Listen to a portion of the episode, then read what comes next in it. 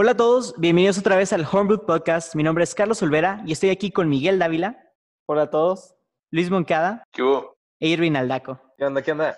El día de hoy eh, vamos a hablar sobre videojuegos eh, y nos vamos a centrar más como que nuestra experiencia eh, pues creciendo con ellos, lo que hemos jugado y lo que nos interesa. Entonces, la primera pregunta obviamente es, ¿cuál fue tu primera experiencia con videojuegos? Con videojuegos, no sé si, si sea similar para ustedes, fue con los juegos de arcade. Eh, aquí en México, bueno, en Saltillo al menos no había malls como en Estados Unidos, ni plazas, ni nada. Estamos hablando allá por el 2000. Entonces los arcades estaban pues en, en salones de fiestas o en, o en piñatas privadas, ¿no? De gente que las rentaba y así, o en tienditas también, creo. Este, entonces era donde yo jugaba, no sé, King of Fighters o Marvel vs. Capcom o Bomberman o cosas así en la... O el de los cavernícolas, no me acuerdo cómo se llamaba, pero hay uno muy bueno de cavernícolas. Ah, eh, espérate, ¿una de Este computadora? No, de, bueno, sí, de arcade, sí, supongo que también Ah, podría estar en PC también. No, no, no, no sé. Este, y también en el Adventure Zone, no sé si eso cuente como videojuegos, pero el, el Adventure Zone era un lugar que tenía como maquinitas. Te prestaban una llave con, con créditos, tú le metías dinero y ya jugabas ahí con las maquinitas. Tipo, tipo Peter Piper Pizza, pero de, allá hace como 20 años. Yo creo Ah, que mi primera experiencia fue la Palm de mi papá. Eh, si se acuerdan, para los que tengan nuestra edad o más, y para los que son más jóvenes, las Palms eran como los celulares inteligentes de antes, sin el celular, sin el Wi-Fi, sin el YouTube. O sea, básicamente solo tenías una agenda, un calendario, contactos y venían de que algunos juegos. Entonces me acuerdo un chorro de uno que era de un helicóptero. Entonces tenías que andar eh, recogiendo gente. eh, entonces tenías que bajar el helicóptero que, con mucho cuidado para que la gente se subiera y luego mandarla ahí y esquivar de que lo que te disparaban. Era como un Space Invaders, pero inverso, porque tú eras el invader. Entonces, esa creo que fue mi primera experiencia. Después, creo que fue computadora y eh, los juegos que tenía la computadora, eh, el Paintball, el Mine, Minesweeper. Y finalmente, creo que mi primer juego fue uno de, ay, ¿cómo se dice? De esos para aviones, simulador, simulador de aviones. Simulador de aviones, güey. Sí, güey. Mi, mi- mi papá se lo compró, güey. pero pues yo lo, yo lo usaba, entonces era, estaba chido, güey. Qué Chingón. ¿Pero lo sabes en la compu o qué? Sí, sí, sí, o sea, en la compu. Y creo que luego mi papá se compró un juego de carros, entonces se compró el adaptador que era con un volante, que lo tenías que atornillar de que a la mesa y Al conectar de que, güey. sí, güey, Sí, tenías güey. que poner el USB y unos pedales, güey. Entonces eh, la, la experiencia se volvía más, más chida. Está con madre. Yo la verdad, este, me acuerdo mucho que me regalaron en un cumpleaños, pero me regalaron un... A, a huevo ustedes también debieron de haber tenido uno en su vida, güey. Era el videojuego super más cheap que te podías encontrar así de que en los chinos en Laredo, güey. Que era así como largo. Ah, sí, ya, ya. Era Sí, una tabla así alargada y que tenía una pantallita así de puros píxeles, Sí. güey, de, así de blanco negro, güey. Ni siquiera tenía luz la pantalla, o sea, en la El, noche no el mil en madre, uno, güey. Tenía que ser el... ¿El cuál, güey? El mil en uno se llamaba, ¿no? Así decía, mil, Mil en juegos en uno. uno, güey. Tenía acuerdo Tetris. Sí, sí, sí. Bueno, no creo que eran mil. O sea, me no tenía mil ni de 25, pedo. güey, era pero- como 25 juegos. Eran como 99 juegos, güey, pero que le dabas así para arriba y para abajo. Y me acuerdo mucho que, o sea, estaba el Tetris, güey, y luego estaba uno que era así como que la misma figurita del Tetris, pero era como un carrito, güey, y lo tenías que mover así entre los carritos, así para los lados, güey, así para arriba y para abajo. güey. Eso está con madre, güey. Y, y, la bocinita que tenía era un booster, güey, o sea, nada más le picabas a la tecla y sonaba pip, y luego le picabas a la otra pip, y así, güey. O sea, no hacía nada más de ruido que eso, de acuerdo. Es más, creo, creo que hasta el que me compraron, le to- cuando lo prendías, güey, sonaba la canción de Lambada, güey, la de... Sí, sí, sí. sí. ¡Ah, sí! Sí, güey. ¡Hola, madre! Oye, oye, ahorita, ahorita que dices de ese, güey. Está bien, está Ahorita que dices de ese, también me acuerdo que el McDonald's regalaba minijuegos de diferentes deportes. ¡Ah, de Sí, güey. Y eran el, o sea, yo me acuerdo de los de, de deportes que si querías jugar de americano, la consola tenía la forma de un balón de americano, güey. Y era un juego americano y había de fútbol Ah, y sí de es tenis y así, güey. Sí, Era como acuerdo. Stickmans, ¿no? Sí, ajá, ajá. Yo, Esos eran los buenos tiempos, así literalmente donde, o sea, el, la, la pantallita ya era como que la animación, ¿no? Sí, Entonces ajá. le picabas un botón y nada más iluminaba otra parte de la pantalla y lo hacía así. así. Sí, güey. Sí. Está bien, bien locochón, güey. Yo juraba y perjuraba que era un juego de GameCube, pero luego pensé que era una NES, pero ahorita que lo dicen que fue lo de los celulares y Palm, ya me acuerdo, pues el, mi primer juego la verdad fue la viborita de del Nokia, el Snake. Ya. Fue mi primer videojuego. Pero también me encantaba uno que se llama Space Invaders, creo, también. Ah, sí, O güey. sea, Space Impact, también del Nokia, está con ganas. Que nada más era la navecita que le disparabas al monstruo así, pum, pum, pum, y nada más te ibas para arriba y para abajo. Me encantaba ese, güey. De juegos, juegos que me acuerdo así como consola, el NES, el Mario, fue el primero que jugué. Yo, yo estoy igual, güey. O sea, hablando ya de a nivel consola, este, sido una consola formal, me acuerdo mucho, güey. Primera consola me la regaló mi abuelito, güey. Este, haz cuenta que yo me acuerdo haber llegado a su casa, llegué con mi mamá, y, y creo que esa vez, mi, mi abuelito, me acuerdo que, este, prestaba, ¿cómo se llama? Empe- dinero, hace cuenta, y cuando la raza no le pagaba, le empeñaban cosas, güey. Que era tenía como que su propio negocio así de casa de empeño. Entonces, en una de esas, creo que alguien le dio un NES, güey. No mames. De que, pero el NES se lo dio así de que con todo equipado, güey, los dos controles. Creo que lo único que. O sea, nada más era un solo juego, güey, pero tenía los dos. No, no te creas, eran dos juegos. Eh, tenía los dos controles, tenía la Sapphire Gun Ah, sí. para ajá. jugar el, Duck el Hunt. Duck Hunter, güey. Sí. Sí, güey. Eso está con madre. Y, y me acuerdo que jugaba, bueno, con el Duck Hunter venía el, el Super Mario Bros, güey, porque era como que en el mismo cassette de esos de súper enormes, güey. Sí, un casetote gigante. Y, y me acuerdo que jugaba ese y jugaba el Kirby, güey. Uh, El- el, el Kirby. Kirby Dreamland, el 1, güey, todavía está en blanco y negro, güey. Sí, sí, sí, sí, sí, sí. Estuvo con madre.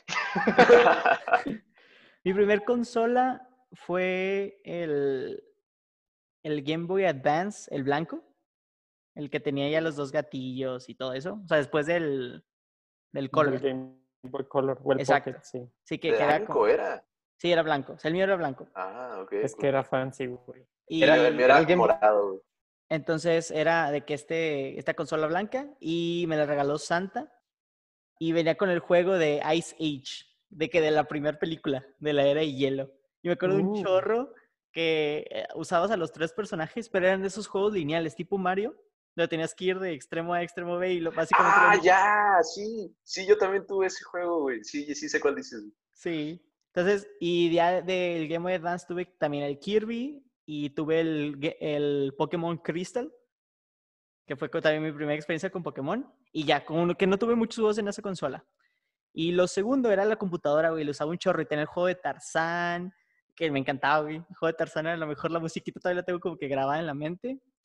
Tenía el de cacería, uno de cacería, de cabelas, que también me gustaba un chorro. Mm. Este... En el Advance, todo eso, güey. ¿Mande? En el Advance, todo eso. No, no, no, güey, me pasé la computadora. O sea, mi primera Ah. consola fue el Advance. Es que el Advance, digo, no me acuerdo mucho porque se mezcló mucho mi Advance con los juegos del, Del Game- co- del SP, que fue la siguiente generación. Ah, Como se compartían los juegos, no sé bien cuáles fueron de la primera consola y cuáles fueron de la segunda. Pero tuve todo, o sea, tuve el Tony Hawk, tuve eh, Shrek, tuve Mario, tuve... Madre. Tu- tuve como tres, cuatro juegos de Kirby. Es que los de Kirby eran muy buenos, güey, la verdad. Sí, sí, sí. Yo, yo recuerdo que des- después del NES, güey, es más, mira, ahí les da una anécdota chingona. Yo me acuerdo que cuando, me, cuando mi abuelito me regaló el NES, güey, fue así como que, wow, que está con madre. Pero eh, para eso entonces, o sea, el NES todavía fue de años muchísimo atrás, güey. O sea, ya era una consola vieja en esos tiempos, güey. Entonces, eh, creo que en ese, o sea, cuando era más o menos por ahí, todavía faltaba poquito para que saliera el Play 1 y el Xbox, el- la caja, ¿no? El original. Sí. Entonces yo me acuerdo, este, es más, creo que era, por- e- era el 64, güey. Me acuerdo que la raza estaba con el 64, era lo de, era lo de- la onda, güey, era lo de moda. Pero yo jamás tuve el 64. güey. Entonces a mí me dieron el NES, güey, y yo me lo jugué así hasta acabarme todos los juegos y quería más juegos. güey. Entonces me acuerdo que a, mi abuelo me dijo, no, pues a mí me lo dio un vato que, que es, está en la pulga, güey. Haz cuenta que estaba en una pulga y ahí tenían de que todos así jueguitos, güey, juguetes y cosas así. Entonces yo ahorraba, güey. Es más, yo puse mi, mi así literal, o sea, así tipo caricatura, güey, de que mi puesto de limonada, de vasito de cinco varos, güey. No, güey, cinco varos, no, de, de a peso, güey, el vasito, güey, haz de cuenta. Y me ponía fuera de mi casa, güey, así de que a vender a la racía que pasaba. Y ya me juntaba de que 15 pesos, güey, me iba a la pulga y me compraba el casetote, güey. De... Güey, ¿qué, qué pedo que costaban 15 pesos, güey? Güey. Ahorita los juegos cuestan de que que no volverán, 60 güey. dólares. Y, y, y para juntar 15 pesos era una chinga, güey. no manches. Oye, eso sí está drástico. ¿eh? Y luego ya de ahí, este, de ahí me acuerdo que, que mi primo me regaló el, el SNES, el Super Nintendo, Ujú. y ahí, este, estaban bien chido, güey, el Mega Man, güey, y todos esos juegos, ya, o sea, ya verlos a color está con madre, güey, las cancioncitas, ya todo se ve upgradeado, güey. El, el Donkey Kong Country, güey, fuck. Está buenísimo, güey. Y luego ya, ya así como que mi, mi primer portátil, el Game Boy Advance, el uno moradito, güey, sí, la versión larguita. Eh, Y tenía un juego de Mickey Mouse. Está con madre. eh, fíjate que yo, yo más o menos igual que ustedes en algunas, para, para bien o para mal, yo siempre fui chico Nintendo. Las primeras consolas eh, fueron el NES y el 64. El NES lo tenía mi tío y el 64 lo tenían otras personas, pero yo nunca tuve 64 tampoco. Este, pero luego una consola que ya fue mía en, en casa fue el, el GameCube. Ese fue el primero que tuve. Aunque nunca tuve muchos juegos realmente. Fue hasta la consola eh, portátil, que fue el Game Boy Advance morado que hizo Irving, que sí tuve muchísimos juegos de Advance. Y luego de ahí brincamos al SP, que eran los mismos. Y luego de ahí brincamos al 10, pero el 10 original, el ladrillote gris, ese también tuve muchos juegos igual. Y ya como que ahí, ahí paré, porque como ya, ya tenía como más edad, como que ya no estaba en edad de Santa y de, de regalos y todo eso de Navidad. O sea, básicamente ya no tenías dinero. que- ya tenía dinero, exacto. Entonces ya como que mi época gamer de oro este, descendió y ahí fue donde me detuve, prácticamente. Yo, yo Yo- pedí el GameCube de Santa, para Santa, güey, y no, no, nunca me lo trajo. La. Yo, así de el- mi primer consola, igual fue el GameCube, pero por tíos o por alguien más jugaba este jugaba el, el NES o el, el 64. Yo me acuerdo que el que me introdujo así a los videojuegos bien bien fue este Víctor Polanco. A mí, O sea, porque literalmente, como éramos súper, súper, súper amigos, así de chiquillos, me la pasaba en su casa y como vivíamos bien cerca, entonces pues ahí Ah, me las pasaba. En verano era de que de, yo, vi- yo era así de constantemente me la pasaba en la casa de Víctor y el primer juego que jugamos ahí, él, y yo en el GameCube fue el, este, el de Metroid. Estaba medio así, medio oscuro para como para ser un juego de niños. Bueno, para que nosotros lo estuviéramos jugando, pero está, estaba chido. A pesar Era de que el- tenía más o menos como jump scares ese juego. Era, "Oh, qué Era pedo". el, el Prime, ¿verdad? El Metroid Creo Prime, el sí. 1. Sí.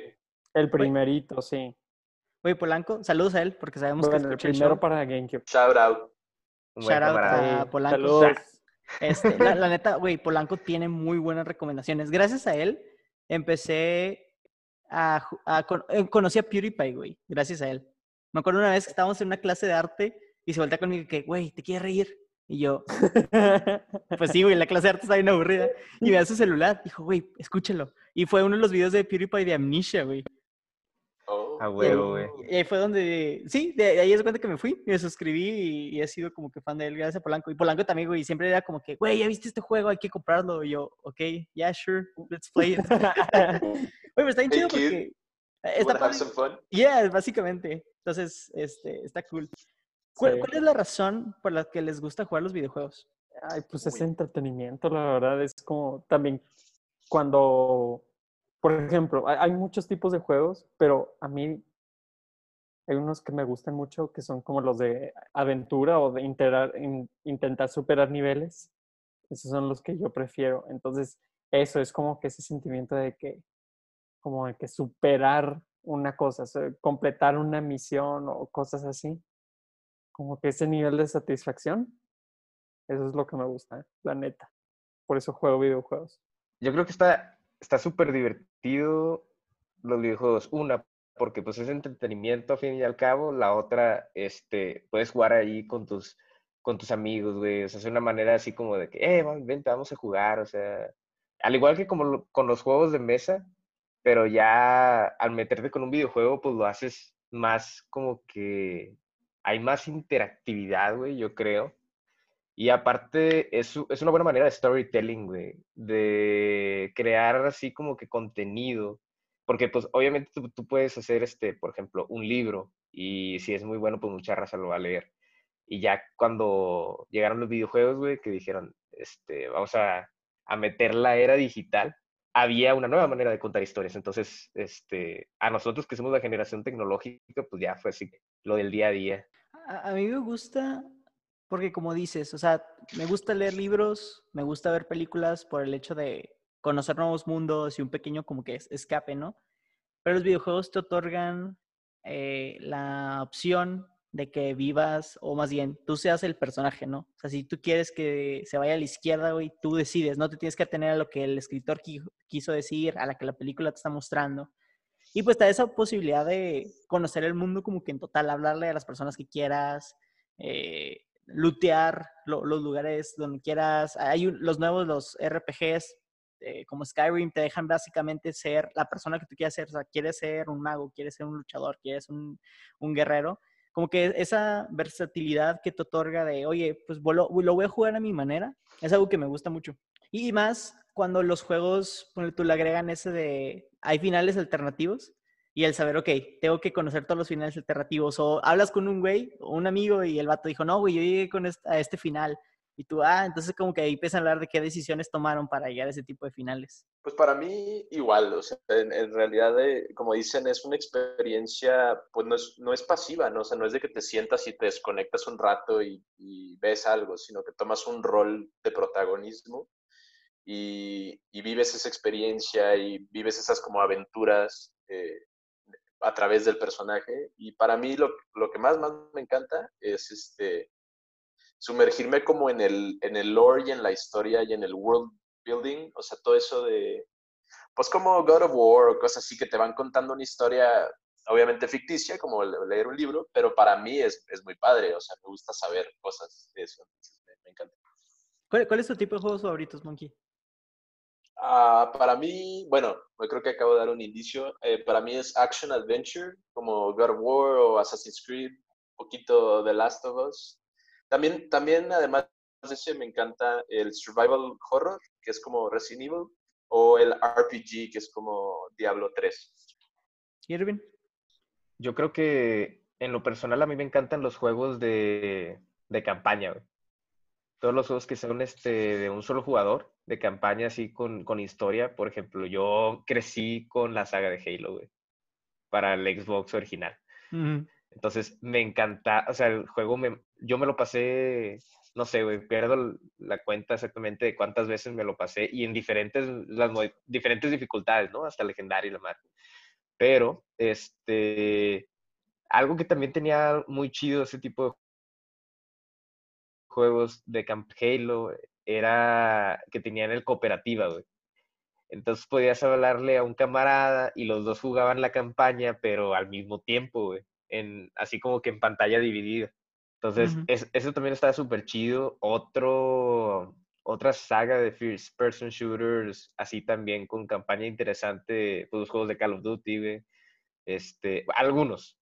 Eh, también los Medal of Honor, pero los antiguitos, los primeros Medal of Honor, esos también tienen unas historias bien, bien chidas. Eh, y yo creo que también soy afán de el retro gaming, o sea, todo así como que el arcade, el, adventure de, de 2D, güey, en dos dimensiones. Ajá. por ejemplo, los juegos de Mario, güey, los Donkey Kong Country, el Contra, este, todos esos tipos de juegos como que vas avanzando de izquierda a derecha y, así un chingo de retos en medio. Eso se me hace como que, ah, y, y, yo creo que el juego que más he jugado y que sigo jugando y encuentro la manera de jugarlo a la fecha, güey, es el Metal Slug, güey. Ah, es lo que te iba a decir, justo, el Metal Slug te ha de encantar. Sí, güey, el Metal Slug, desde el primer momento que lo jugué me enamoré completamente y, y es este algo que sigo y yo creo que seguiré jugando hasta el día que me muera. Yo, al igual que este Luis, Action Adventure, este, pero sí, eso, los que son de peleas, así como Smash, me encantan, me encantan, me encantan, me encantan. Fíjate que yo, Eh, yo no Mario fui Kart ta- tan fan también. así de los de, de los de pelea. O sea, la, la racita, por ejemplo, mis amigos jugaban mucho Street Fighter, güey, y Mortal Kombat, y yo no le, yo no le llevaba tanto así como que El tanto el Tekken. güey. Tekken Tournament. Tekken, Tekken, sí. Mortal Kombat está bien chido también. Esos me gustan. Mario Kart, o sea, los de, pues sí, de automóvil, conducción, no sé, pero mi favorito de Mario Kart es el Double Dash. Para mí ese es el único e inigualable, o sea, no hay otro, la verdad. Y además porque puedes jugar de dos jugadores en un carrito, que se me hace súper chingón eso. Pero bueno, eso.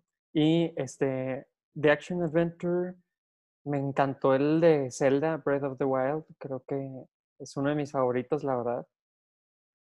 Toda la historia, este, los retos, todo, todo, todo está chingón. Y así como Irving, el juego que yo podría jugar todo, o sea, lo podría jugar mil y un veces y me encanta todo siempre, este, es el Star Fox Adventures. Por la música, la historia, todo, todo. Es mi favorito de todos.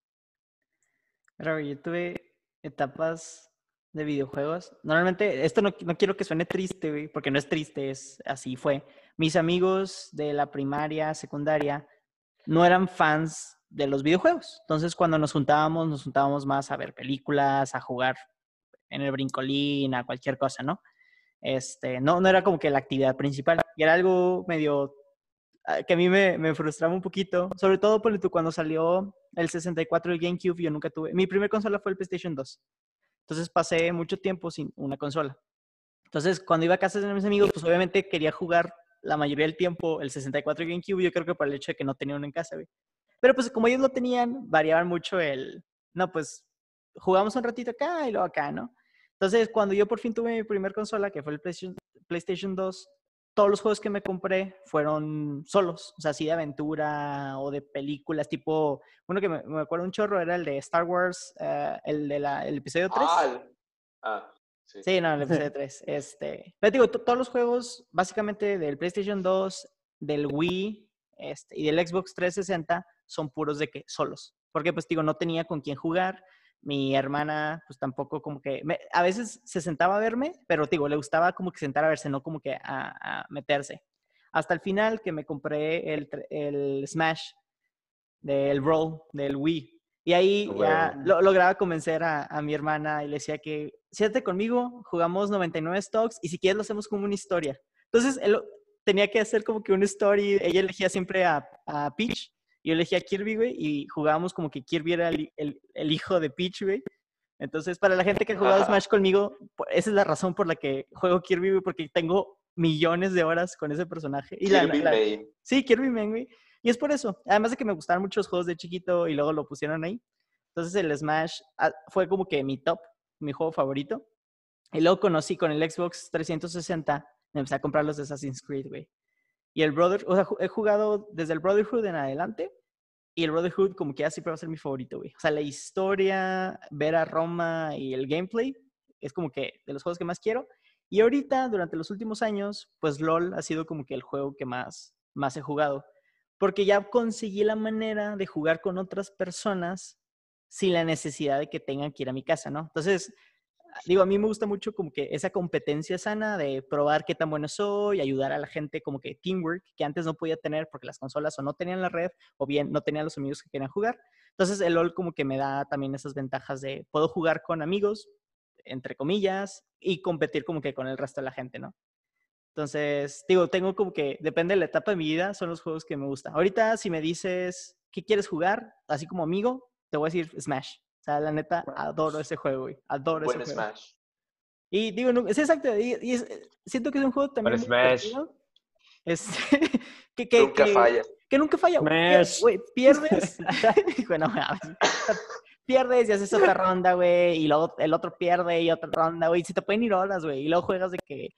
Sobre todo, a mí me encanta jugar que con el ocho personas haciendo un así desmadre ahí en el, en el juego. Entonces, este. Tanto desmadre que se te laguea la pantalla. Sí, güey, sí, sí, tanto- sí. Ya no sabes ni qué está pasando, güey. La raza ya nada más le está picando el control a lo estúpido. Sí, entonces, digo, ahorita de- depende del humor básicamente que tengas el juego que voy a poner. Entonces, si, si, si ando medio sensible así, que tuve un día pesado, probablemente no voy a poner LOL, güey, porque me voy a estresar, güey, y me voy a enojar, güey. Entonces, mejor juego un juego en solitario. Si está, se está empezando el día, pues voy a poner LOL, güey. Si tengo amigos, pues vamos a jugar Smash. Entonces, es como que le varío según, según la época. Sí, tienes totalmente la razón, güey, porque igual creo que no le hemos dado suficiente crédito, pero los party games tipo Mario Party, eh, Mario Kart, Party cosas así, son mí- para momentos chill, que estás con amigos, te quieres pasarla bien, ¿sabes? No, Mario si, Party, güey. si quieres jugar conmigo, güey, no juegues Mario Party. Me, Ya sé. ¿No sabes cuánto odio ese juego, güey? Déjame digo por qué, güey.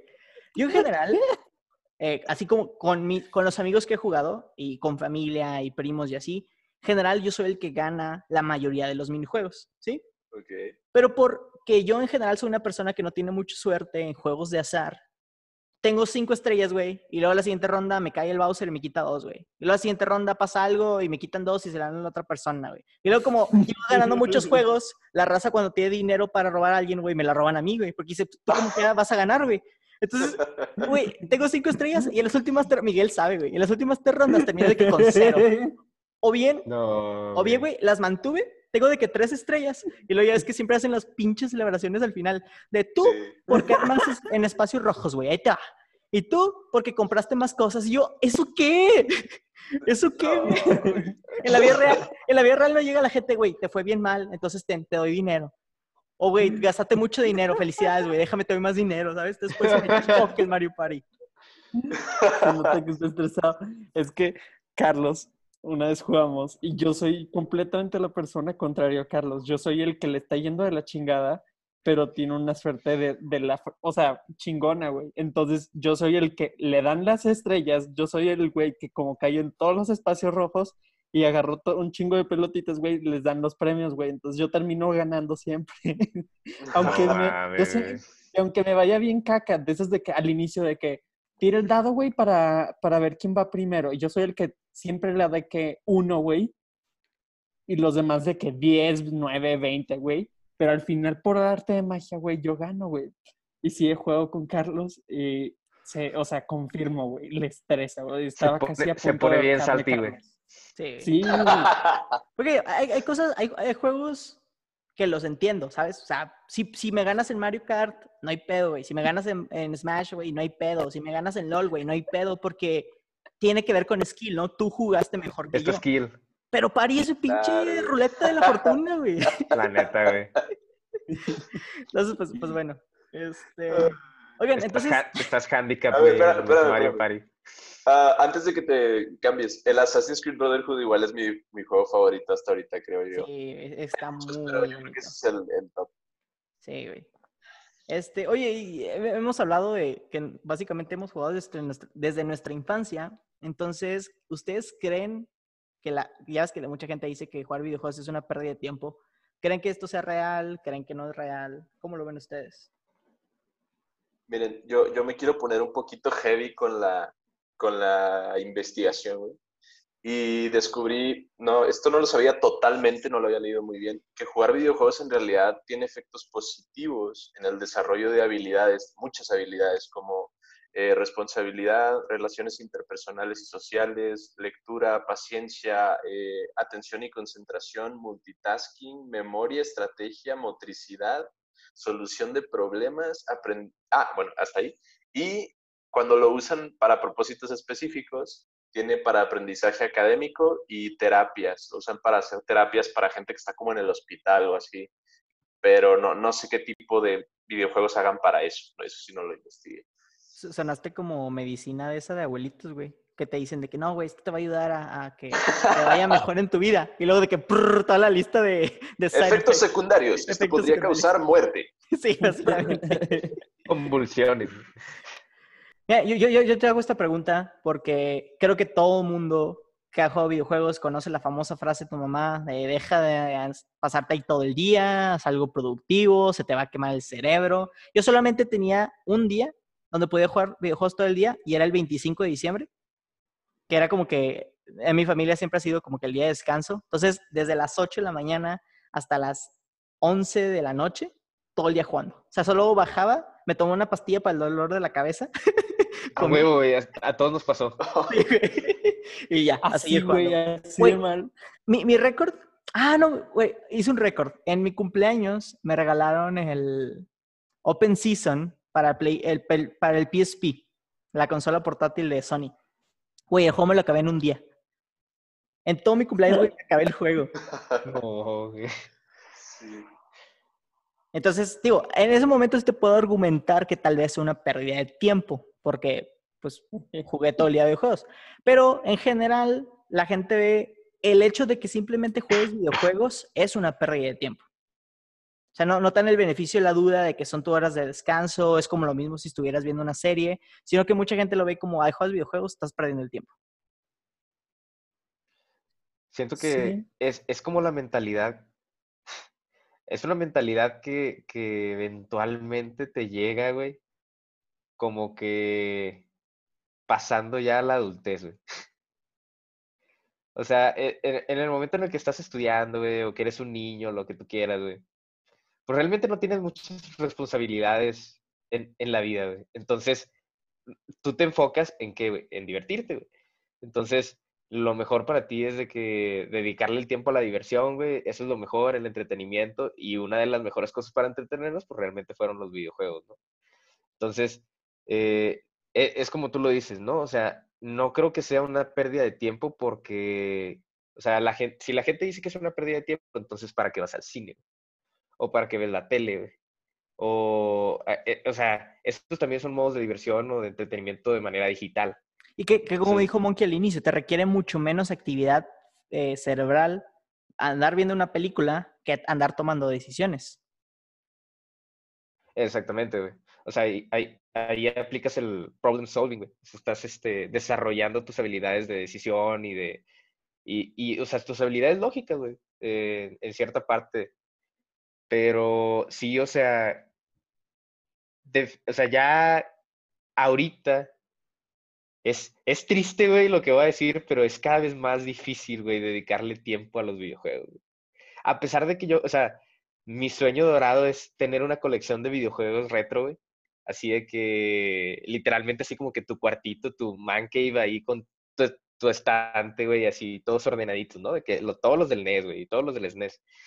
Cuando sabes que realmente no, o sea, no sé, güey, no, no va a haber el tiempo suficiente, güey, pero de todas maneras es, o sea, no siento yo que, que, que, que sea una pérdida de tiempo, güey, más bien le puedes dedicar tiempo en otra ocasión a cosas más productivas, pero, pero e- es entretenimiento a fin de al cabo. Tampoco creo que sea pérdida de tiempo igual, o sea, es depende, es elección de cada quien, la, a qué dedicas el tiempo tú o cómo tú lo quieres aprovechar.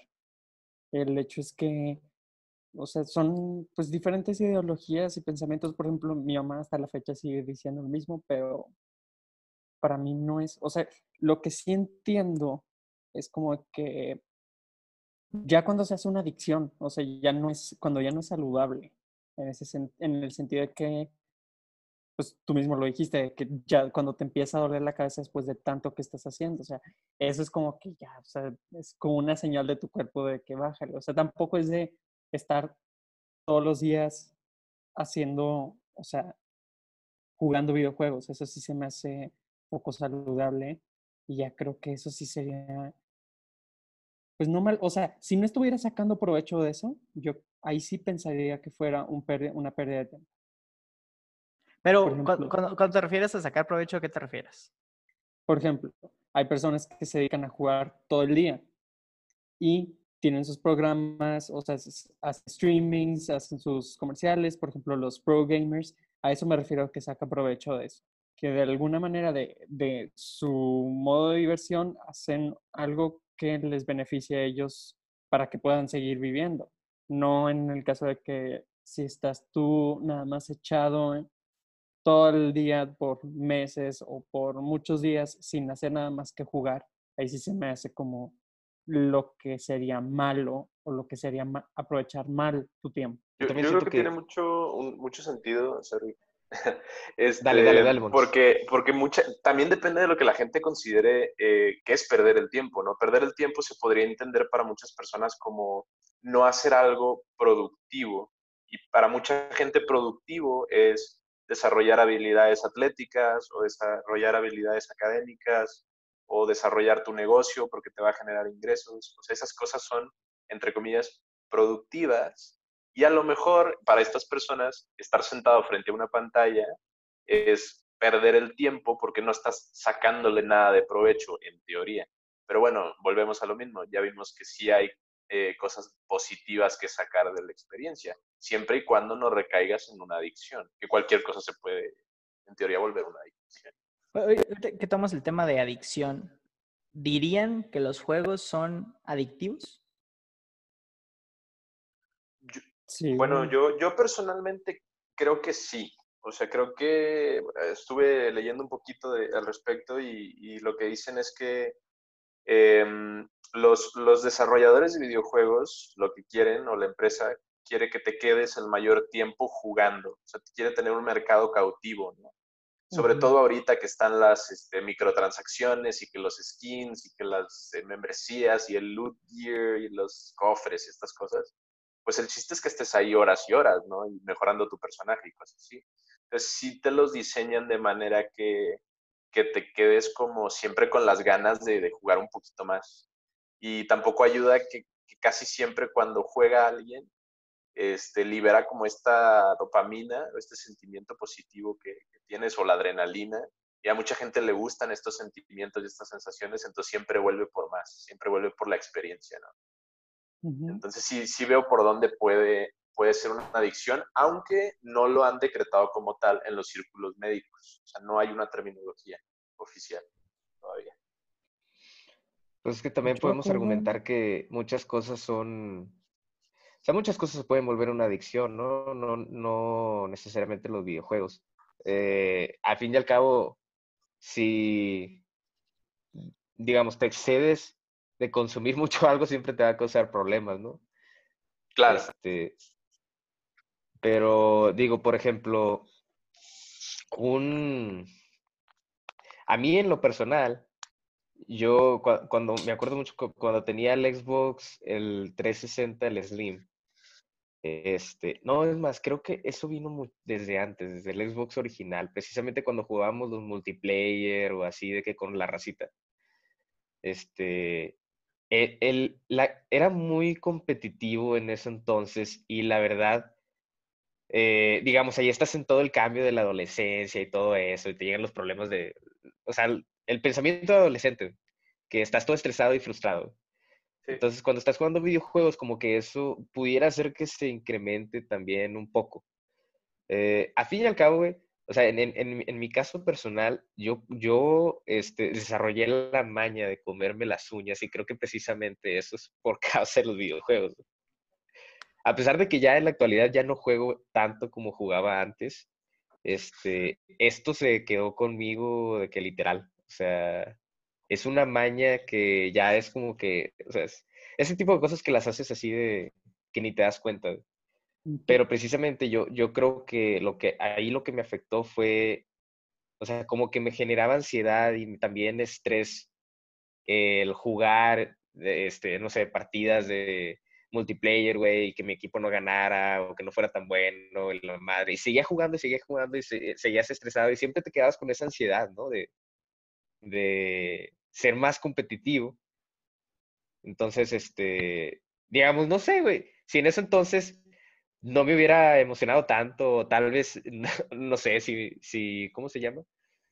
Si me hubiera restringido un poquito más así como de, bueno, hasta aquí, hasta aquí, estos, o sea, en esos días, tal vez no tendría esta maña ahorita, pero pues no lo sé. O tal vez fueron otros factores, pero siento yo que pudieron haber... Ah, también mi ceguez, güey, bueno, mi miopía eh, es, es, totalmente genético eso, güey, pero yo lo empecé a notar desde que empecé a jugar en la tele.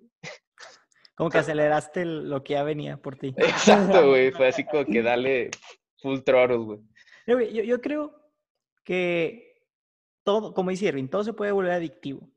La única diferencia es que los videojuegos son sencillos de consumir. A lo que me refiero es, ahorita con la dopamina, hacer ejercicio también te eh, libera dopamina y no veo a todo el mundo haciendo de que 10 sentadillas antes de irse a dormir, güey, para dormir a gusto. Claro. Porque pues te, te conlleva a- un, entre comillas, un dolor, ¿no? O sea, no es una sensación muy placentera el llegar a esa dopamina con el ejercicio. Eh, sin embargo, eh, creo que depende, recae mucho en las personas. O sea, depende honestamente qué tipo de persona eres tú, cómo esté tu rutina para que no caigas en esta adicción.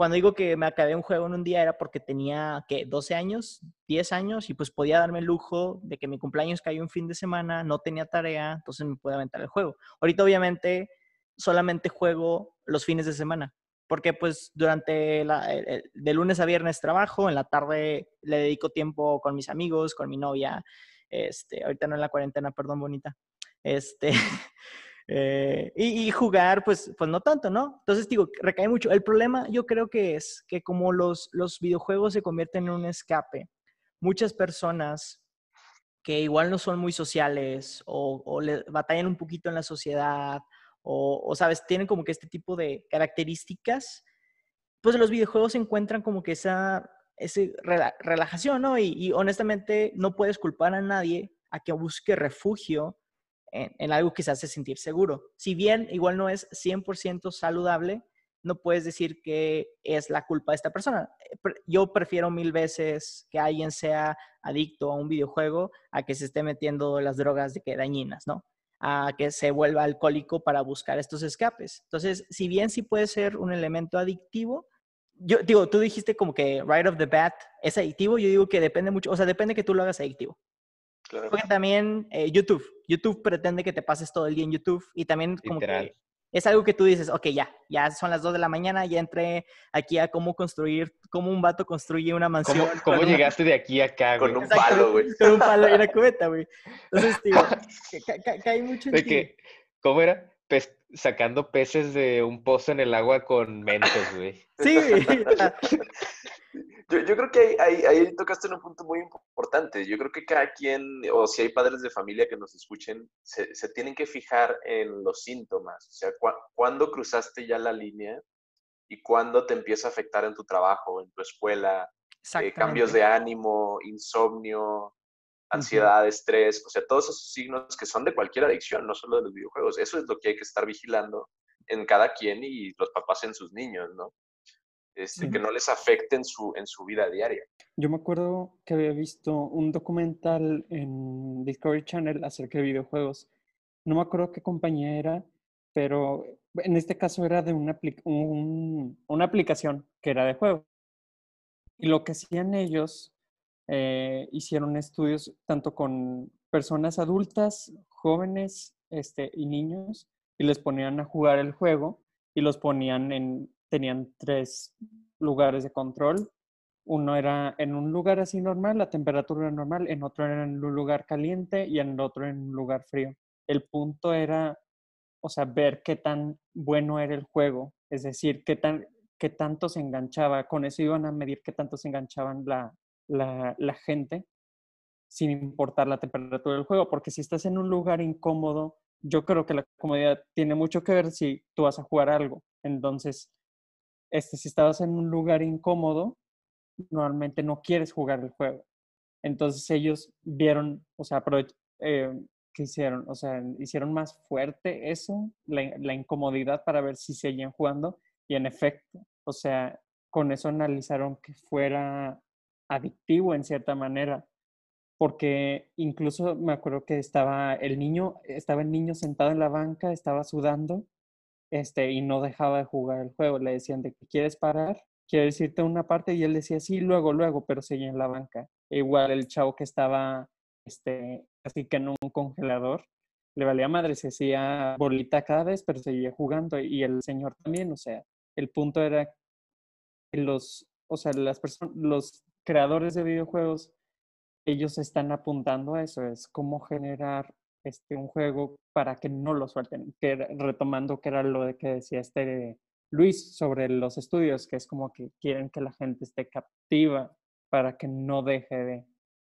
Entonces, sí, nada más quería aportar eso.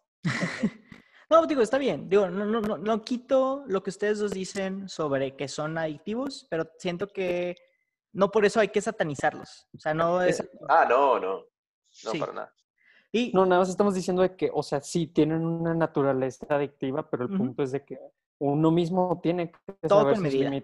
Todo, sí. todo con medida. Todo con medida.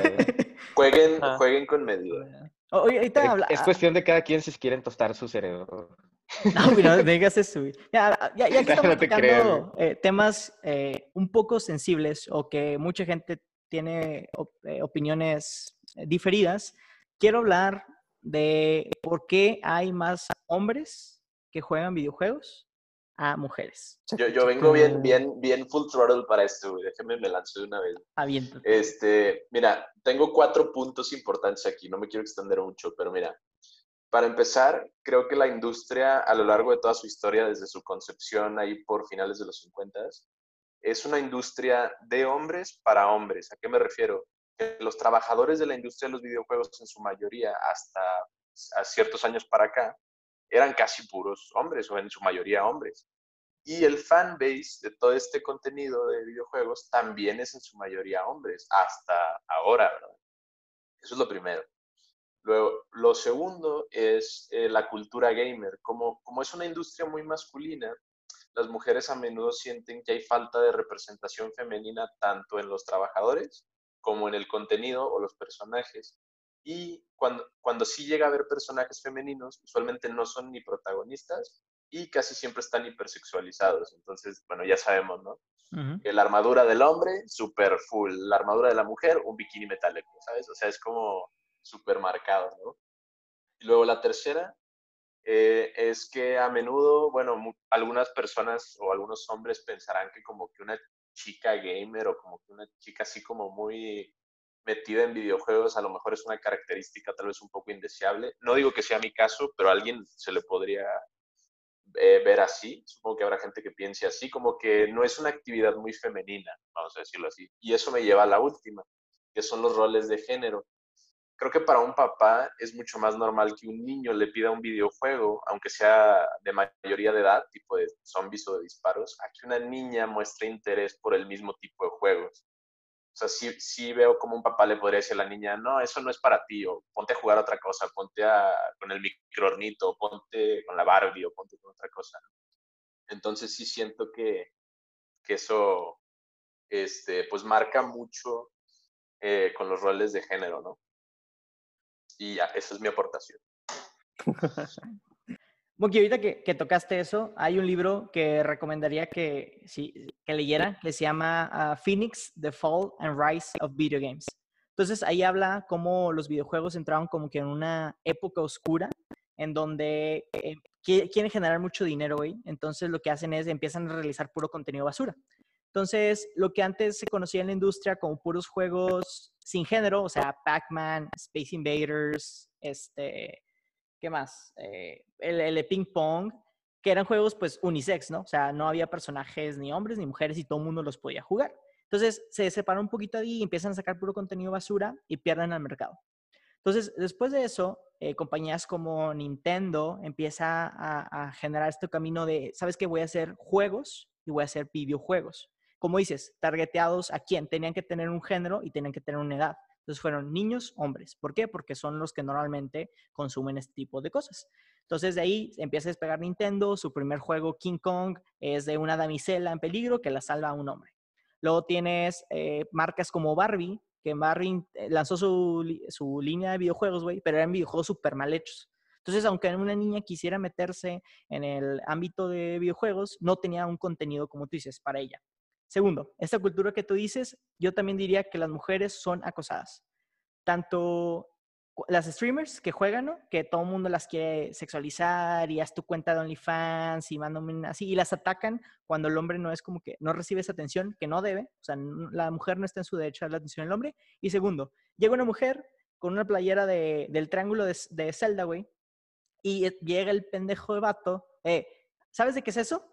Y la, o sea, el vato empieza a cuestionar que dime todo, dime quién fue el creador de, de, de ese videojuego. Y, güey, lo hacen con los videojuegos, lo hacen con los deportes. O sea, por alguna extraña razón, los hombres tienen la necesidad de comprobar, y, o sea, las mujeres creen que las mujeres tienen que comprobar que consumen ese contenido, güey, cuando probablemente esa chava simplemente jugó un juego, güey, le gustó, se compró la camisa, ¿sabes? Y no, no tiene la... O escuchó una canción de la banda, o ni la escuchó, güey. Vio la de Guns N' Roses, se puso esa pinche playera y ya, ¿sabes? Y el hombre siempre tiene esa pinche necesidad de andar cuestionando a las mujeres de por qué él tienen gustos. Entonces, de sus gustos, sí. Esa es la segunda.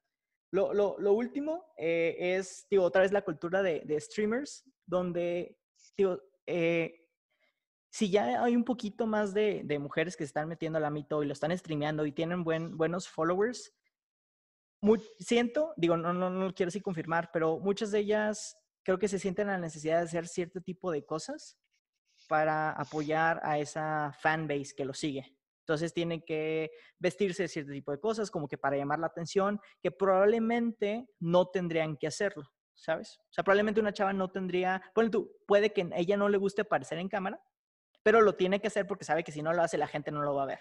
O sea, a los hombres los ven solo por el hecho de jugar por eso hay muchos eh, youtubers de juegos que ni siquiera muestran la cámara, pero la mujer como que está obligada a mostrar ahí, güey. Entonces también, qué feo que tú quieras entrar como mujer a algo que te gusta y desde el momento que pones el pie, todo el mundo te juzga, todo el mundo te ataca. Desde chiquita te están diciendo que eh, el vato que juega videojuegos nadie lo quiere. Entonces, te, como que sugestionan a, ok, yo no voy a andar con un vato que quiere videojuegos. Y lo te dicen, y si tú juegas videojuegos, nadie te va a querer. Entonces, la mujer crece en un ambiente, güey, de si te metes con los videojuegos, vas a terminar de que sola y nadie te va a querer y no vas a tener amigos. La característica de... indeseable, sí. Uh -huh. Y que algo lleno de prejuicios, güey. Sí, y algo que sí ha ayudado, eh, aunque mucha, muchos gamers, entre comillas, se enojen, es el mobile gaming.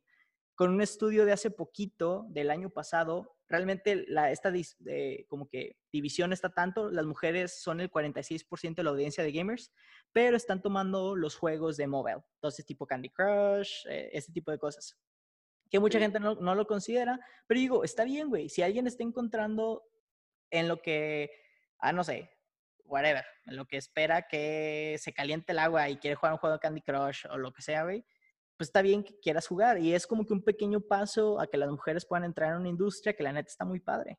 Lo único feo, como siempre, es la comunidad gamer. Que son, siempre son de las peores comunidades, güey. Salty, as fuck, güey. Salty, sí. vatos que se creen mejor que alguien solamente por jugar mejor. O sea, si se atacan sí, un hombre, güey, y supone imagínate, que son... ¿no? Imagina, que, que, han convivido con hombres toda la vida. Ahora imagínate cuando una chava se quiere meter cosa, todo lo que, todo lo que lleva. Sí. Y eso es muy importante lo que tocaste con las estadísticas. Fíjate que los, o sea, las mujeres no se sienten atraídas a los videojuegos también, porque son muy, bueno, lo que yo diría como Michael Bay, o sea, explosiones, disparos, monstruos, mujeres en bikini, güey. Es como, ah, súper macho, güey, el juego, y a las mujeres a lo mejor no les llama la atención, güey. Y, y cuando o sea, les llama la atención, estadísticamente... Güey, tú puedes ver cualquier video de la chava que está jugando Call of Duty y no quiere usar el comando de voz porque sabe que si el momento que... O sea, me acuerdo que leí una historia, güey, porque también me metí a leer el tema, ¿no? Entonces había un Reddit de las peores experiencias que has tenido como gamer mujer. Y una de ellas era, güey, me estaba llevando con un vato súper bien, todo tranquilo, sin pedos, estamos jugando. Luego dice, oye, pues activa el voice comms. Y dije, ah, no, no hay pedo, pues nos llevamos bien. En el momento donde ella empieza a hablar y el vato se da cuenta que es mujer, le mando un mensaje privado, que le pase un DM, su, un DM que le pase su cure, que le pase su número porque quiere hablar con ella, güey, le empieza a acosar. Sí. Entonces, güey, o sea... Un harassment. Sí, o sea, ya, ya encontraste a una chava que le gusta jugar Call of Duty, pero no puede jugar. Ya lo arruinaste. Sí, güey, y no puede jugar a su plenitud, güey. Ahora, tengo una pregunta para ustedes. ¿Creen que los videojuegos generan misoginia? Sí. Sí, güey, definitivamente. Todo el contenido que existe ahorita en el planeta, nada, todo. Pero la mayoría genera misoginia, güey. Películas, series, cómics, manga, uh, videojuegos. Eh... Es que eso era lo que te iba a decir. O sea, todo lo que acaban de decir está increíblemente relacionado con la mayor parte de la industria del entretenimiento en general, güey. Sí, o sea, es que, es que es ¿cuántos eso, años no se ha luchado contra eso en la academia, güey? Este, o sea, ya en, películas, güey. Es que es, es, eso, o sea, la mujer en la industria del entretenimiento no pasa de ser un objeto de deseo, o sea, como el premio, la, princesa que rescatas o la, mujer en apuros. Siempre es como que ese, ese premiecillo que te llevas al, ganar el- la misión o el juego, en vez de ser una protagonista o parte del juego o, elemental en, en la misión, no sé, es como, en, much- en muchos casos eh, así pasa en los videojuegos, ¿no? Totalmente. No te me mueras, triste, Miguel. pero es que tengo el ventilador, entonces me está dando de frente. Ah, bronco aspirándose, güey. Es un suspiro, güey. Ese suspiro, güey. No, no me estoy bronca aspirando. Yo siento que, que ha habido, o sea, que lo que sí es que los tiempos han cambiado. Este, seguimos viendo algunas cosas, este, que causan, este, o sea, que no son buenas para la sociedad. Sin embargo, yo creo que hoy en día ya debería de ser algo más regularizada la diferencia, ¿no?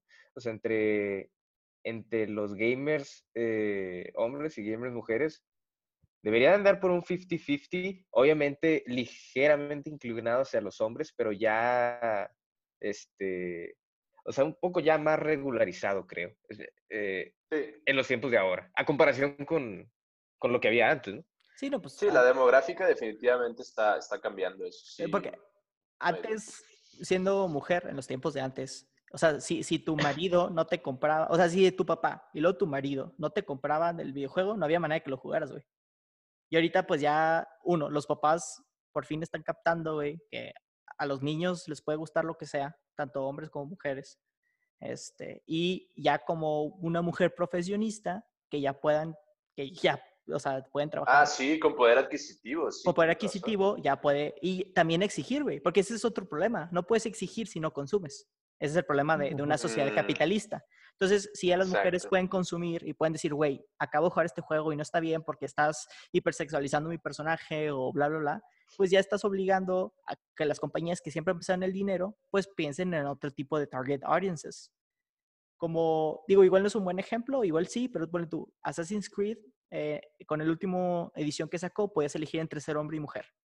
Y ya, o sea, entonces, Ah, y la historia era la misma, entonces está chido, güey, porque no te afecta a nadie. O sea, el hombre, si quiere, puede jugar como mujer y tener como que esa experiencia que casi no tiene. La mujer puede jugar como mujer y tomar las decisiones que tomaría ella como tomaría otro tipo de mujer, güey. Ya se puede meter más en el rol que ella quiera tomar. Ok, entonces, habla- hablando de, después de este medio rant, quiero hablar de qué piensan de cómo ha evolucionado, cómo la gente ve a los videojuegos. Tanto cómo ve los videojuegos como cómo ve a los gamers. Ah, de- desde, bueno, desde, mi punto de vista, eh, va- vamos a hacerlo un poquito histórico, porque a mí me gusta la, historia. Yo siento que sí hay décadas de estigma este, desde la concepción de los videojuegos allá este, a finales de los 60 otra vez. Em, porque, digamos, vamos a suponer, la primera computadora personal para el hogar sale en el 71 el primer videojuego exitoso que es Pong en el 72 y el Internet como tal no nace hasta el 83. Entonces los videojuegos como los conocemos son una industria relativamente moderna como tal, ¿no? O sea, para mí las personas que crecieron antes de los 70s estaban acostumbradas a jugar en la calle y este, pues no, no ver su casa hasta que se anochecía y sí veo de dónde vienen de, no entender o no comprender el atractivo de encerrarte en tu casa y ver una pantallita y picarle unos botones, porque muchas personas de esa edad pues no, no lo conocen o no lo disfrutan porque no lo tuvieron. Entonces es una diferencia para mí generacional. O sea, no, no, como nosotros tal vez no encontremos tan emocionante jugar juegos tal vez, no sé, de mesa o, o juegos en la calle, pues para ellos es al revés, no le ven el atractivo a ver unas lucecitas y unos láseres y unos disparos, ¿no? o sea, es como simplemente la edad, para mí. Yo, yo creo que ya se está viendo mejor en general. Bueno, con el simple hecho de que ya hay esports, eso ya es como un gran avance. En, y que lo televi televisen, eso es como que wow. Y también, por ejemplo, lo veo con mis, mis papás que dicen de que no manches, que el juego que tú juegas que ya tiene su liga y su no sé qué de televisión y como que empieza a generar curiosidad, porque ya hasta mis papás así preguntan de que, ay, ¿cómo le hacen para ganar dinero y qué hacen, etcétera? Ya empiezan a preguntar más de que cómo se juega el juego, se interesan, y yo así como que, ah, qué raro, o sea, fue como un cambio muy rápido que empezó a televisarse y empezó a anunciarse y la gente empezó a tener curiosidad cuando tenían antes un estigma completamente contrario. Fíjate que más que lo hayan televisado, yo creo que la cosa es, empezó a generar dinero el jugar videojuegos y atraer fama y la gente es como que, ok, o sea, eso es lo mío. O sea, digo, yo creo que alguien que tuvo un buen impacto en cuanto a generar dinero con esto fue PewDiePie, que fue de los pioneros, pero hoy tienes imágenes como Ninja, Preston, Markiplier, Faker, eh, Zero, que hacen su vida de jugar videojuegos, güey. Y ya tuve, tanto los que siguen en el pro gaming level, que van a, eventos y van a, eh, eh, hacen streamings y generan dinero y los patrocina Microsoft y los patrocina Logitech, a gente que ya se retiró o toda su vida ha sido streamer, güey, y su día a día se requiere de, prendo la, prendo mi computadora, güey, activo mi stream, juego el juego unas 6, 7 horas, me desconecto y hago mi vida, ¿no? Entonces, siento que la generación de dinero fue donde la gente ya empezó a voltear. De, ah, ya no es una pérdida de tiempo, güey. Ahora puedes generar dinero, entonces ya es un trabajo real.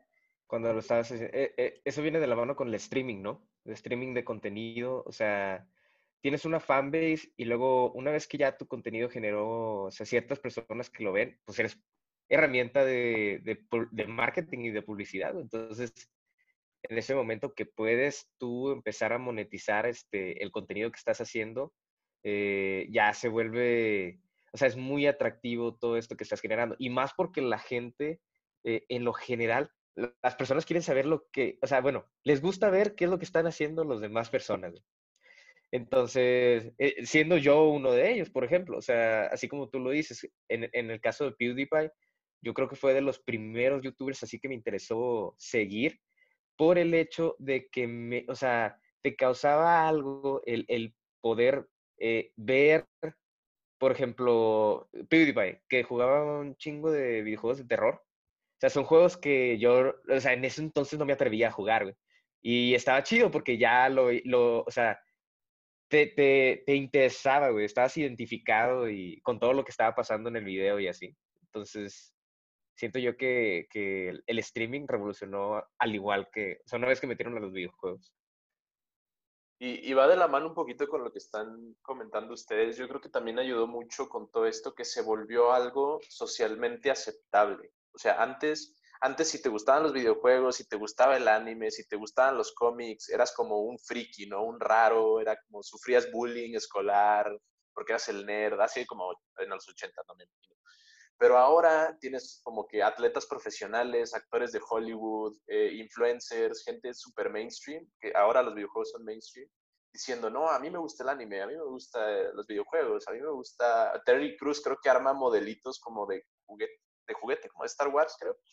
Este, o sea, gente que, que a lo mejor dirías, no manches, ¿cómo puede ser que, Terry Cruz arme juguetes o que tal persona famosa ve anime? Pues sí, o sea, ya es, ya es algo normal que la gente puede decir sin que, sin que les diga nada, es un hobby más. Y está bien, güey, porque, digo, es lo que es, o sea, es, un otro método de entretenimiento. Y la gente está chido que esa persona, maybe que no tiene esas ganas mucho de salir a la casa o conocer gente, pueda encontrar un refugio y que el refugio pueda darle una muy buena manera de, vivirlo, ¿no? Entonces, siento que esta evolución ha estado muy padre. ¿Cómo creen que van a ser los juegos del futuro? Yo, fuck, Realmente no me imagino exactamente cómo van a ser los juegos del futuro. Yo creo que todo va a tener que ver con la inmersión. Lo de ahora es la inmersión hacia el contenido. Entonces, este, así como lo plantean ciertas tecnologías como el VR, o usar Oculus en, los videojuegos, este, todo, bueno, remontémonos a la historia de, de, las consolas, ¿no? Cuando salió el Wii, fue toda una revolución de los videojuegos. Sí. el juego de Wii Sport donde literalmente puedes agarrar el control remoto, el Wii, el Wii Mode y luego, de que, güey, es, es un bate de béisbol o, es un o es un palo de golf. güey. Las luchas. literalmente, eso te blow your mind, güey. Es como, fuck. O sea, ya literalmente yo muevo el control y veo cómo el monito está moviendo, no sé, güey, el elemento, lo, lo que sea que sea el juego, güey. Entonces, esa tecnología de inmersión fue bastante revolucionadora y en su tiempo yo creo que hizo que Nintendo se fuera para arriba en los stocks. Súper, súper cañón. También, por ejemplo, eh, el Kinect, cuando se introdujo con el Xbox, es una, es una tecnología de realidad virtual que no solo, o sea, en la actualidad, obviamente cuando desarrollaron la tecnología, pues la desarrolló Microsoft y, y es totalmente dedicada hacia los videojuegos. Pero ahorita hay un eh, development kit para Kinect para la gente que quiera utilizarlo con cualquier otro propósito. Ahorita que, que dices eso, Irving, de- del VR, yo creo que es para donde va y estoy muy emocionado por lo que el futuro va a traer. Me acuerdo, ponle tú hablando de películas, la de Her con este Phoenix. ah, ay, se me Joaquín. Phoenix, Gracias, güey. Joaquín Phoenix y Scarlett el Johansson. Joker, Ya es el que, jajacitos. Que, que el juego proyectaba a un monito y iba caminando de que así, y el monito interactuaba contigo. Entonces siento que eso puede ser padre, como que meter el AI y que el juego interactúe contigo en, en realidad virtual. Y otro que se me acude, ocurre es la película de Ready Player One. Obviamente sin, sin la parte de que los videojuegos es, es la moneda y así, pero la parte donde te puedas meter un juego con tu avatar y caminar por ahí, güey. O sea, que sea como un segundo mundo donde puedas estar, este, y, y, pues ser, ser otro tipo de persona. Lit. Fíjate que igual, bueno, yo, yo en mi mente, en mi wishful thinking, güey, sí lo veo igual como Ready Player One, ojalá, el Oasis. Pero creo que en términos más realistas, bueno, estuve leyendo un poquito y, y sí también va por el AI, la inteligencia artificial, creo que puede jugar un- una parte muy importante. Porque el, el NPC, o sea, los, los monitos que salen ahí en el videojuego con los que interactúas, ahorita son a base de programación. O sea, te- tú les das una respuesta determinada y ellos te contestan otra cosa determinada y ya está. Y creo que en el futuro, con estas cosas predictivas como, ah, no sé, Alexa o Google o whatever, o ese tipo de, de- de tecnologías, podríamos en un futuro tener NPCs que te contesten a lo mejor de manera más intuitiva. Ha- Hablan un poquito también de juegos, por ejemplo, de horror, que a lo mejor te muestren cosas que te asusten específicamente a ti. Güey, ¿cómo- Claro, cómo- eso, eso era como un meme, creo, creo que era como una fake news, pero, es, es el pero eso episodio... está... Es el Claro. episodio de Black Mirror, güey. Es el Sí, episodio hay uno de Black. Mirror. ¿Ah, sí? Sí, güey. Es que hay uno de Black Oh, Mirror no donde se mete, se mete un headset virtual y el juego de terror le muestra los miedos de él. Oh, fuck. Oh, alguien ya pensó en entonces. Ah, vale, pues ya está. Ojalá algún día lo. Pues, Bueno, esa historia no termina muy, muy feliz, güey, pero está bien. Spoiler, spoiler, spoiler. güey, no, güey. Güey, Es un episodio de Black Mirror. No, Bueno, ni- ningún episodio termina bien. No, sí, hay un güey. episodio que sí, güey. Ah, Hay bueno, uno está que bien, sí, está bien, está bien, el de San. Juniper. Oh. Sí. Ese sí fue un spoiler, güey. Sí, ese fue un spoiler. Bueno, yo lo que pienso también, iba a decir lo mismo de AI, pero también yo estoy investigando, o sea, en tecnologías que pueden ser aplicadas en diferentes partes. Y ahora no solamente a consolas, sino que, bueno, también en Internet. Y ya ves que ahora el futuro que a lo que va mucho de la industria de los videojuegos es a plataformas este, de Internet, de que tú puedas descargar o que tengas tu consola prácticamente en la nube.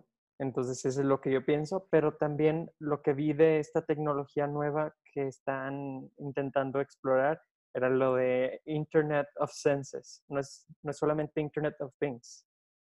En esto es para, pues yo creo que es como que la aproximación que tenemos más pronta a lo que sería como a realidad, o sea, inmersivo, a lo inmersivo, que, que tú puedes sentir las cosas, etc. Y en esto Internet of Senses es que tú puedas, como en las salas 4D, que puedas sentir, que te sacuda, güey, que puedas oler, que sientas las cosas, etcétera. A eso es lo que se refieren. Que tú, por ejemplo, que estás por ejemplo, en el videojuego en una playa y que puedas oler y sentir la brisa. Ese tipo de cosas es lo que yo siento que en el, en el futuro más próximo podríamos ver. En el, o sea, ya más lejano, sí sería como ustedes dicen, como en Ready Player One. Es lo que yo creo que a lo que va el futuro de los videojuegos. Fíjate que también, re- también diría que ahorita el futuro está haciendo mucho el mobile gaming. Eh, Apple sacó hace un año su plataforma de arcade, donde pagas una suscripción y la idea es que los juegos que, su- que puedes jugar ahí son un poquito más avanzados. Y como tú dices, o sea, los puedes jugar ahí o los puedes jugar en su tele o los puedes jugar en tu computadora. Entonces viene parte de tu consola, está en la nube y según el aparato que tengas es el aparato que, que uses. Ya, ya para, para terminar este tema, que nos extendimos un poquito, pero como se dan cuenta es un tema que, que nos encanta hablar. Es una pregunta muy sencilla, es ¿cuál es su juego esperado eh, pues, para jugar? Para mí es el Cyberpunk 2077 Con Creo que bien. Keanu Reeves. con Keanu Reeves. Y Of los course, gráficos my horse. Se, se ve perro. Pero sí, ese es el que estoy esperando. Y pues el nuevo de polémico, la Zelda, verdad. la continuación, pero todavía no avisa nada. O sea, nada más anunciaron que estaban en desarrollo y, y fue como que. ¡ah!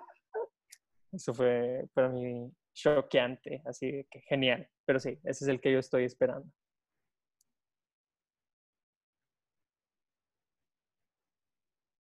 Pues para mí, yo creo que el, el que estoy esperando más este año, eh, no es que lo vaya a poder jugar porque no sé si mi compu lo corra, que sad, pero, pero aparte, bueno, creo que es PlayStation Exclusive, lo que es más triste todavía. Entonces yo, yo estoy esperando The Last of Us 2.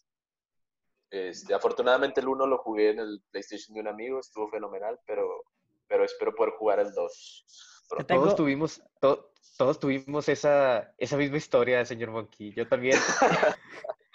o sea, yo me vi así como la misma historia de Carlos, de que nos vimos el walkthrough completo, de que por streaming de PewDiePie, güey, del, del The Last of Us 1. Quedé Ah. completamente enamorado de ese juego. Yo, yo de hecho iba a hacer lo mismo, yo iba a ver el, el, el, el walkthrough de, de, de Last of Us en YouTube, pero mi amigo de casualidad salió que él lo tenía y le dije, güey, no me hagas esto, güey, déjame jugarlo, Excelente, güey. güey. Eso fue lo mejor que pudiste haber hecho, porque a la fecha yo me arrepiento de haber visto el walkthrough. Sí. Porque siendo uno del, la neta, uno de los juegos con una narrativa que literal se merece un Oscar, güey.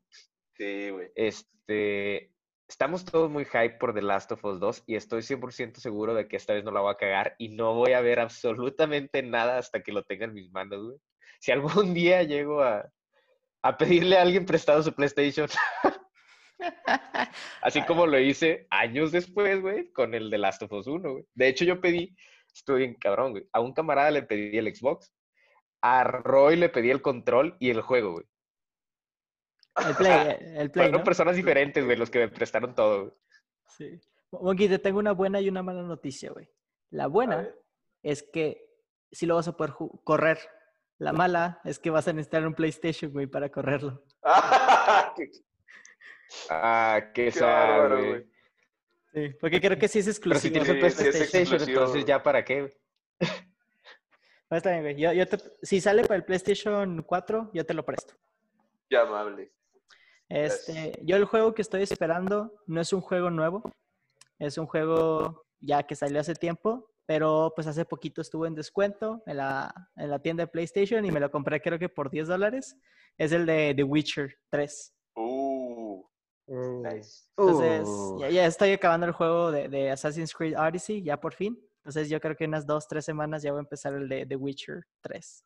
Y ya te Yo, perdimos. yo igual, yo igual lo pesqué ahí en la, en la Epic Game Store, la andaban regalando, güey, hace como dos, tres días.